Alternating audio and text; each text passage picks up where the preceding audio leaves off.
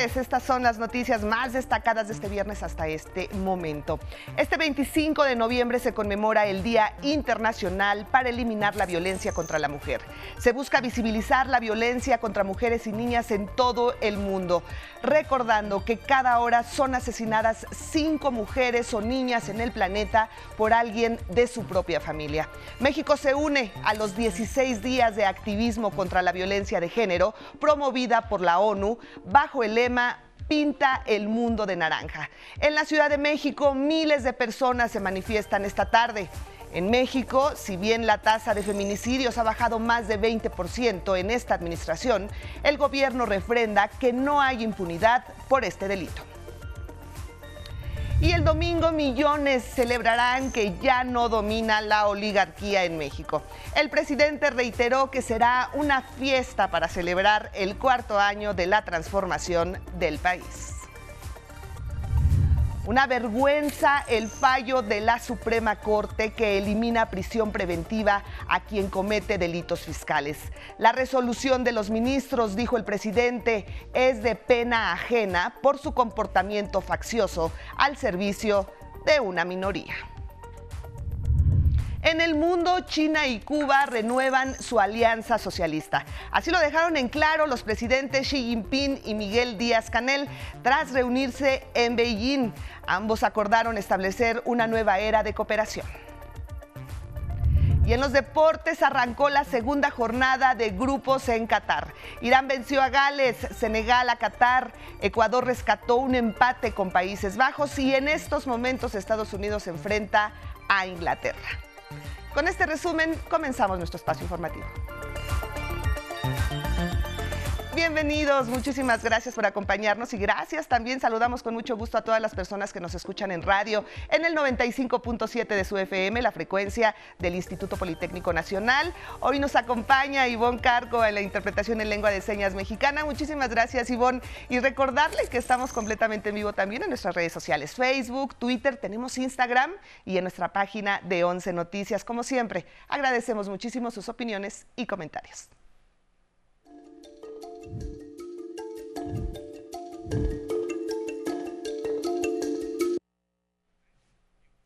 Pues sí, este 25 de noviembre se conmemora el Día Internacional de la Eliminación de la Violencia contra la Mujer, fecha reconocida desde 1999 por la Asamblea General de Naciones Unidas.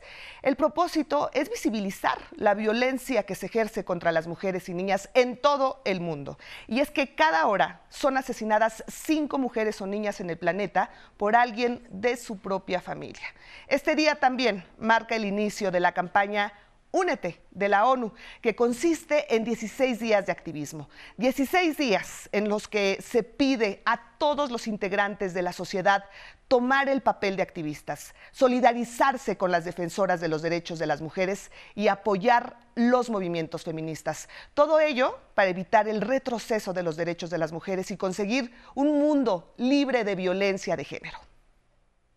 La violencia contra las mujeres, fantasma tan real, que tiñe de rojo a la sociedad mundial cinco veces cada hora al menos, se enfrenta no solo a los victimarios, sino a instituciones que involuntaria o deliberadamente son cómplices que no castigan. 45 mil de las 81 mil mujeres y niñas asesinadas intencionalmente el año pasado fueron víctimas de sus parejas o de otros miembros de su familia, revela la ONU.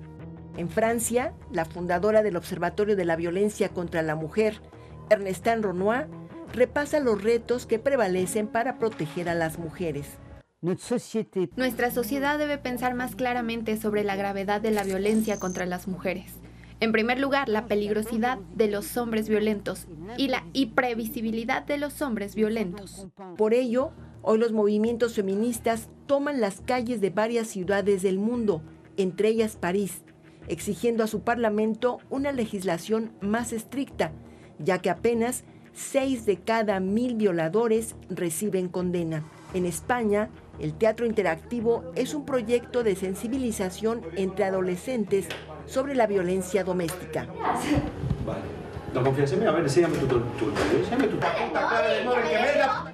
Cifras oficiales mostraron que la violencia de género en España crece más rápido entre menores de 18 años, casi 30% anual. Casos inauditos ocurren en países con misoginia extrema, como Afganistán, donde un puñado de mujeres desafían al gobierno talibán saliendo a las calles en Kabul para exigir el pleno ejercicio de sus derechos. Con información de José Alberto Navarrete, 11 Noticias.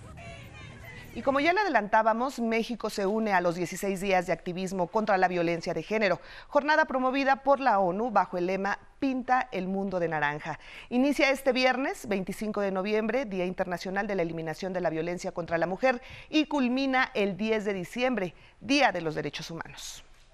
Para reflexionar de manera colectiva en cómo tenemos que terminar con la violencia contra las mujeres en todas sus formas, que es, una, es inaceptable y también qué es lo que cada uno y cada una de nosotras hacemos. En esta jornada se realizarán actividades comunitarias en ferias, rodadas y eventos deportivos. Además, foros, exposiciones y conciertos en todo el país.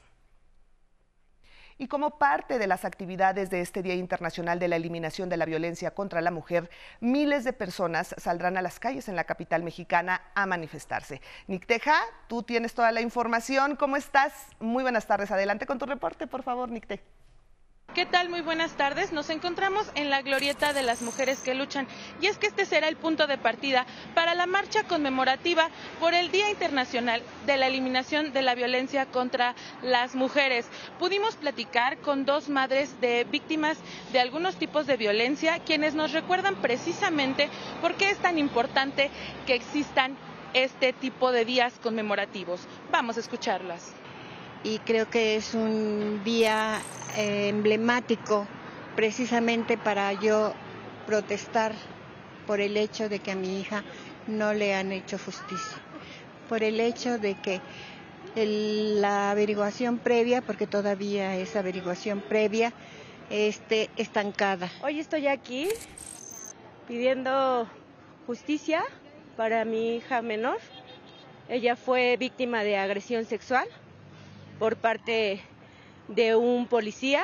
Comentarles también que la protesta partirá desde aquí a las tres y media aproximadamente. En la zona todavía hay circulación, sin embargo se espera que más adelante esta se vea afectada. Algunos edificios ya fueron tapiados y sin más por el momento me despido con imágenes de mis compañeros Ángel y Genaro González. Muy buenas tardes. Gracias, Nicte. Muy buenas tardes. Vamos a estar muy pendientes. En la mañanera, el presidente López Obrador refirió que su gobierno impulsa un plan para proteger a las mujeres y combatir las agresiones contra ellas. En su administración destacó la tasa de feminicidios ha bajado más de 20% y no hay impunidad. Dejar de manifiesto que hemos eh, estado combatiendo los delitos de agresión a mujeres los feminicidios, hay un plan con este propósito de eliminar la violencia contra las mujeres y de no permitir la impunidad. Enfatizó que en todo el país los asesinatos de las mujeres se clasifican como feminicidios. Hasta aquí la información por el Día Internacional de la Eliminación de la Violencia contra la Mujer. Vamos a cambiar de tema porque el próximo domingo habrá una marcha a la que está convocado todo el pueblo de México para apoyar la transformación del país. De esta celebración habló en la mañanera el presidente Andrés Manuel López Obrador.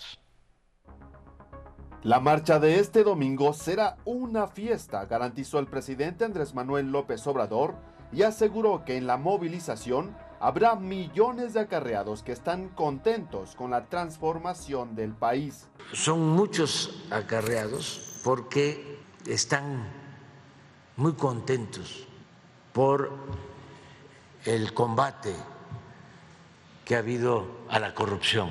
Hay millones de personas que van a venir acarreados porque vienen a celebrar de que ya no domina la oligarquía en México. No habrá camiones que alcancen, dijo, para trasladar a quienes deseen participar. Y es que destacó, están a favor de la transformación. Más de 12 millones de adultos mayores que reciben su pensión, 11 millones de estudiantes becados, 2.2 millones de jóvenes aprendices, 2 millones de campesinos que reciben apoyos, 450 mil beneficiarios de Sembrando Vida y 21 millones de trabajadores con salario digno de 15 mil pesos mensuales. El sector empresarial aseveró también tiene motivos para marchar. Van a venir eh, acarreados empresarios, financieros, porque en el tiempo que llevamos el índice de la Bolsa de Valores ha aumentado 20%. A dos días de la movilización se revelaron más detalles. Comenzará a las 9 de la mañana partiendo del Ángel rumbo al Zócalo Capitalino. La primera fila estará integrada por el mandatario federal, acompañado de su familia y luchadores sociales. Tres ciudadanos de los que han estado con nosotros de tiempo atrás, va a estar Jesús, estoy invitando. Les seguirán secretarios de Estado como los titulares de SEGOP, Adán Augusto López, y de Relaciones Exteriores, Marcelo Ebrard, además de la jefa de gobierno de la Ciudad de México, Claudia Sheinbaum. Luego irá un bloque de senadores y diputados federales y finalmente los contingentes estatales encabezados por gobernadores y legisladores locales. La movilización, aclaró el presidente, no representará ningún gasto al presupuesto público y a los aguafiestas les dijo no pueden detener un festejo que tiene que ver con la transformación de México. A la marcha del domingo todos están invitados, recordó el presidente López Obrador. 11 Noticias, Armando Gama. Y en más información nacional, en Tamaulipas, hombres se sumaron a la lucha para erradicar la violencia contra la mujer. En Altamira, Tamaulipas, decenas de hombres corrieron en tacones para sumarse a la lucha para erradicar la violencia contra las mujeres. La carrera de 100 metros fue organizada por las autoridades locales que lamentaron que en la entidad han ocurrido hasta septiembre 190 asesinatos de mujeres, pero solo 15 han sido tipificados como feminicidio. En Nuevo León, los padres de Devani Escobar joven encontrada muerta en una cisterna en abril de este año, interpusieron una queja ante la CONAPRED en contra del payaso Platanito. Exigen que el cómico ofrezca disculpas públicas por las bromas que hizo sobre la muerte de Devani, la no repetición de los hechos y sentar un precedente que ayude a erradicar la violencia contra la mujer. En Guanajuato, la alcaldesa de León, Alejandra Gutiérrez Campos, ofreció una disculpa pública a las mujeres trans que fueron arrestadas de manera arbitraria el 19 de noviembre por la Policía Municipal. En Puebla, fueron vinculados a proceso el exalcalde panista de Tezuitlán, Edgar Antonio N., y el exdirector de obras del mismo municipio, David N., por presunta falsificación de documentos. Ambos exfuncionarios habrían firmado un acta de entrega-recepción por la rehabilitación del cerezo municipal, pero la obra estaba inconclusa. En la Ciudad de México, elementos de la policía capitalina recuperaron un camión que transportaba 200 perros procedentes de Colombia y que había sido robado al salir de la aduana del Aeropuerto Internacional Benito Juárez. 11 Noticias. Y en otro asunto destacado de la matutina, el presidente López Obrador criticó a los ministros de la Suprema Corte de Justicia de la Nación por eliminar la prisión preventiva oficiosa a defraudadores fiscales y factureros. Es una vergüenza el fallo de los ministros de la Suprema Corte que decidieron eliminar la prisión preventiva oficiosa a quien comete delitos fiscales, reprochó el presidente López Obrador. Dijo que la resolución de los ministros es de pena ajena por su comportamiento faccioso al servicio de una minoría. Es muy lamentable, es una vergüenza eso, con todo respeto. Imagínense los ministros protegiendo a defraudadores fiscales y a factureros.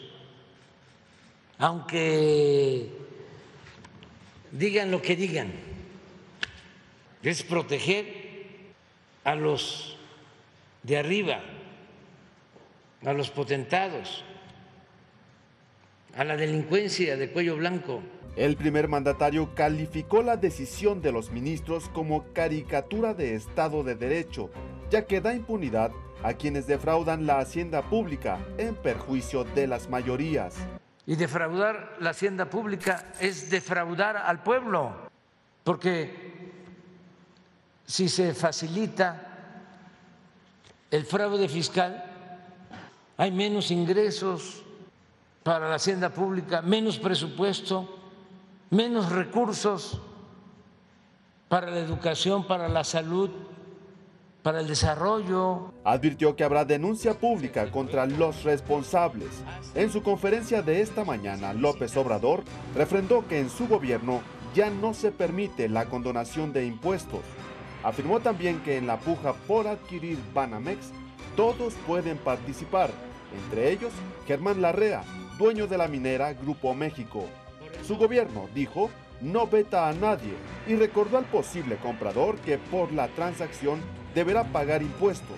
Como 8 o 10 mil millones aproximados. Consideró recomendable que Banamex quede en manos de mexicanos y no se despida a sus trabajadores. 11 Noticias, Armando Gama, y el presidente Andrés Manuel López Obrador sostiene una reunión con su homólogo de Colombia, Gustavo Petro, en Palacio Nacional. En punto de las 9 de la mañana, el presidente colombiano arribó al Zócalo de la Ciudad de México y se encontró con López Obrador, que lo recibió en la Puerta de Honor. El presidente López Obrador ha recibido desde el miércoles a los presidentes de Chile, Gabriel Boric, y de Ecuador, Guillermo Lazo. Ambos vinieron para asistir a la reunión de la Alianza del Pacífico que se celebraría aquí en la Ciudad de México. Sin embargo, el Ejecutivo Federal decidió cancelar el encuentro ya que el Congreso de Perú negó a su presidente Pedro Castillo el permiso para viajar a nuestro país.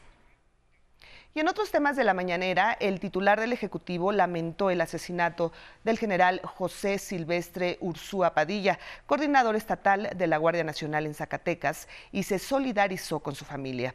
Detalló que el mando de la Guardia Nacional fue víctima de una agresión. También informó que se reforzó la seguridad en la entidad y se identificó a los responsables del ataque. Muchos elementos que se están movilizando hacia la zona para enfrentar a esta banda. Eh, ya se tiene identificado a los dirigentes responsables, los que ordenaron la agresión. Y en otros temas, López Obrador destacó que la economía del país crece por arriba de lo estimado. Al cierre del año proyectó aumentar a 3%. Sí, sí, sí, va a crecer al 3 y espero mínimo lo mismo de una vez este, lo digo para 23 y 24 este aumento, dijo, se debe a factores como la inversión pública, inversión extranjera inédita y al TEMEC. López Obrador también anunció que el 9 y 10 de enero próximos visitarán la Ciudad de México su homólogo estadounidense Joe Biden y el primer ministro de Canadá Justin Trudeau para participar en la cumbre de líderes de América del Norte. Y ahora es momento de conocer el estado del tiempo para las próximas horas.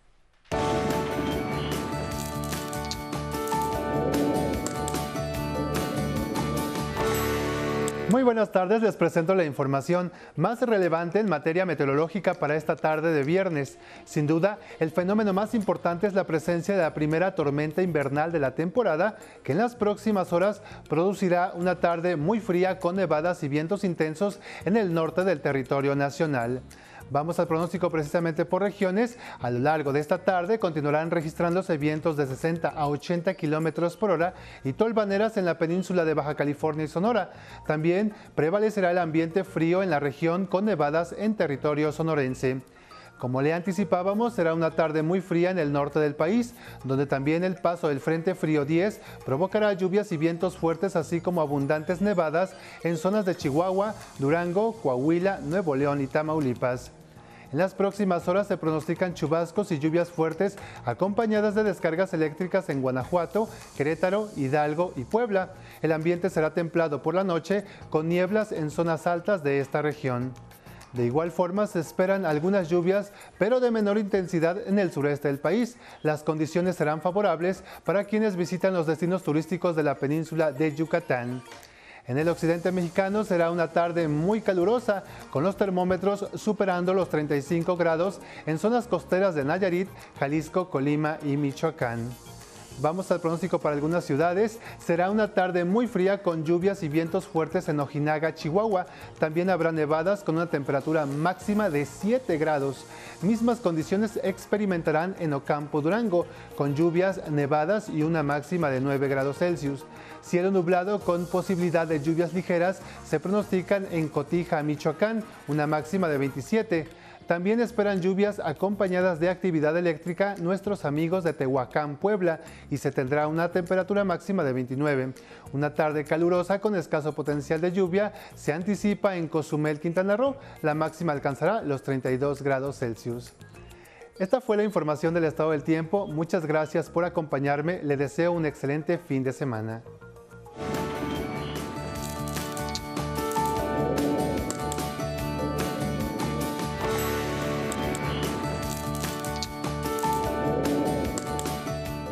Información internacional, China renovó su alianza socialista con Cuba durante las conversaciones de los presidentes Xi Jinping y Miguel Díaz Canel en la visita de Estado del mandatario isleño al gigante asiático. Ambos líderes de sus respectivos partidos comunistas acordaron establecer una nueva era de cooperación. Desde un nuevo punto de partida histórico, China está lista para trabajar con Cuba, para profundizar la confianza política mutua, ampliar la cooperación práctica y avanzar de la mano en el camino de la construcción del socialismo con características locales. Xi Jinping destacó que Díaz Canel es el primer presidente que visita China tras su reelección. Y valoramos de forma muy positiva los aportes teóricos y prácticos de su liderazgo al frente del Comité Central del Partido en la construcción del socialismo con características chinas en la nueva era, lo que consideramos un verdadero estímulo para todas las fuerzas progresistas a nivel mundial. Al concluir su visita oficial a Beijing, Díaz Canel regresó a Cuba, previa escala en Turquía.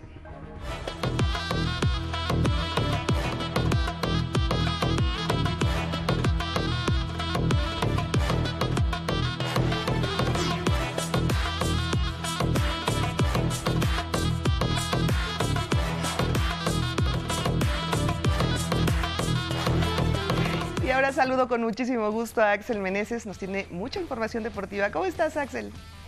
Leti, ¿qué tal? Muy buenas tardes, muchas gracias. Así es, es que comenzó la segunda jornada de la fase de grupos de la justa mundialista. En el grupo A, Senegal venció 3 a 1 a Qatar, el anfitrión, que con su segundo descalabro es oficialmente el primer eliminado de la competencia. En el mismo grupo, Ecuador y Países Bajos empataron a un gol. En el B, Irán derrotó 2-0 a Gales. En los últimos minutos del encuentro, los iraníes lograron sus primeros tres puntos y Gales su primera derrota. Y en estos momentos se juega el último partido del día entre Inglaterra y Estados Unidos con marcador de 0-0. Más temas de Qatar, el jugador brasileño Neymar se perderá la fase de grupos del torneo tras, tras lesionarse ante Serbia. Médicos brasileños diagnosticaron esguince, por lo que vería acción hasta octavos de final. Eso sí, la verde amarela clasifica a la segunda ronda. Continúan los enfrentamientos entre los aficionados argentinos y mexicanos, ahora solo verbales. En un video difundido en redes sociales se observa a fanáticos de ambas selecciones viajar en un autobús. Los mexicanos comenzaron a cantar en las Malvinas se habla inglés, haciendo burlas sobre el territorio que Argentina perdió con Reino Unido. Uno más, uno más. Bravo. No, no, no. No, no, no. Una mano. Una mano. Porque no, contra Argentina. Ah, es, esa. Te permito todas. Esa no. Pero eso, pero no estás pasando por la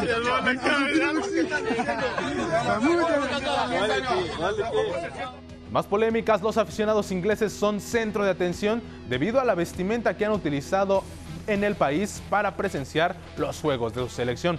Son trajes de cruzados que la FIFA ha calificado como ofensivos para la sociedad catarí en términos religiosos. Los ingleses acudieron caracterizados de San Jorge, patrón inglés adornando con cruces al revés, espadas de plástico y cascos. En el encuentro del grupo Elfe de Bélgica contra Marruecos del domingo significará la segunda designación para la tripeta arbitral mexicana, encabezada por César Ramos, quien será el árbitro central.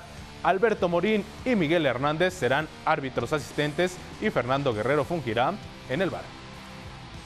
Vamos a la agenda para mañana. La selección argentina se juega la primera de sus finales como ellos lo han catalogado ante nuestro país. Si el albiceleste quiere continuar con vida, tiene que derrotar al Tri. El equipo mexicano tendrá que buscar también el trufo si quiere pasar a los octavos de final, ya que una derrota complicaría el pase a la siguiente fase. En justas mundialistas hemos enfrentado tres veces a Argentina y en todas ellas la victoria ha sido para Argentina. El partido se jugará a las 13 horas tiempo del centro de México. La actividad comenzará desde las 4 de la mañana con el encuentro entre Túnez y Australia. En un partido también decisivo de nuestro grupo, Polonia enfrentará a Arabia Saudita a las 7 de la mañana y Dinamarca se medirá a Francia a las 10 de la mañana. Leti, esto en los deportes. Excelente fin de semana.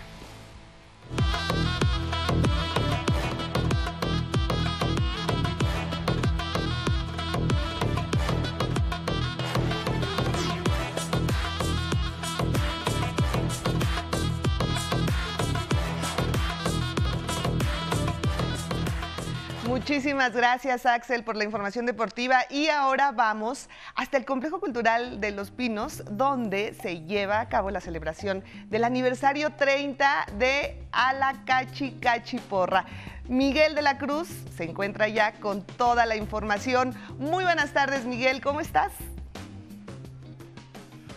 Buenas tardes, transmitimos desde el Complejo Cultural Los Pinos, donde hoy se ha celebrado 30 años de Alacachi Cachi Porra, transmisión del 11 con una gran tradición en la televisión mexicana. Sobre esto, las palabras del director general del IPN sobre estos 30 años de un programa de concursos a la Cachi Cachi Porra en estos 30 años que en los que pues nos ha acompañado a todos los politécnicos y a toda a toda la audiencia de Canal 11 pues nos permite eh, reforzar esos conocimientos de una manera muy divertida además de convivir o ver a los estudiantes a las y los estudiantes que están llenos de energía bueno, por su parte, Carlos Vito, director del 11, también mencionó las particularidades de este trigésimo aniversario. Durante 30 años hemos sido testigos del acercamiento entre los diferentes centros de educación científicos y tecnológicos del IPN y del compromiso que tanto el alumnado como las y los docentes y personal administrativo tienen con esta institución y con nuestro país. Referente ya en la televisión mexicana, la Cachi Porra con 30 años de transmisión ininterrumpida en el 11, con imágenes de Dante Gutiérrez y Alan Chincoya, 11 Noticias, Miguel de la Cruz. Así es, Miguel todo un referente. Muchísimas felicidades. Bueno, vamos a información de los espectáculos porque este fin de semana se lleva a cabo el Flow Fest 2022. La curva 4 del Autódromo Hermanos Rodríguez recibirá a figuras del reggaetón y ritmos urbanos como J Balvin y Anuel AA. Al igual que en otros festivales, habrá operativo de regreso seguro a casa con 10 rutas de autobuses RTP. Y el salsero Víctor Manuel anunció su próximo concierto aquí, en la capital del país. Será en la Arena Ciudad de México el próximo 8 de diciembre para presentar su disco Lado A, Lado B. Y la Academia Mexicana de Artes y Ciencias Cinematográficas reiteró que está pasando por una grave crisis financiera y oficialmente suspendió la convocatoria y los procesos de inscripción al Premio Ariel 2023 hasta nuevo aviso. Y llegamos al final de este espacio informativo. Muchísimas gracias por acompañarnos. Para despedirnos, lo invito a un recorrido maravilloso por el Museo de Historia Natural de París, Francia, donde se puede visitar una exposición luminosa con plantas e insectos gigantes. Ahí lo tiene usted. Muchísimas gracias por acompañarnos, que tenga muy buen provecho, un excelente fin de semana. Lo invitamos a que continúe con nosotros aquí en la programación de El 11. Gracias. Hasta la próxima.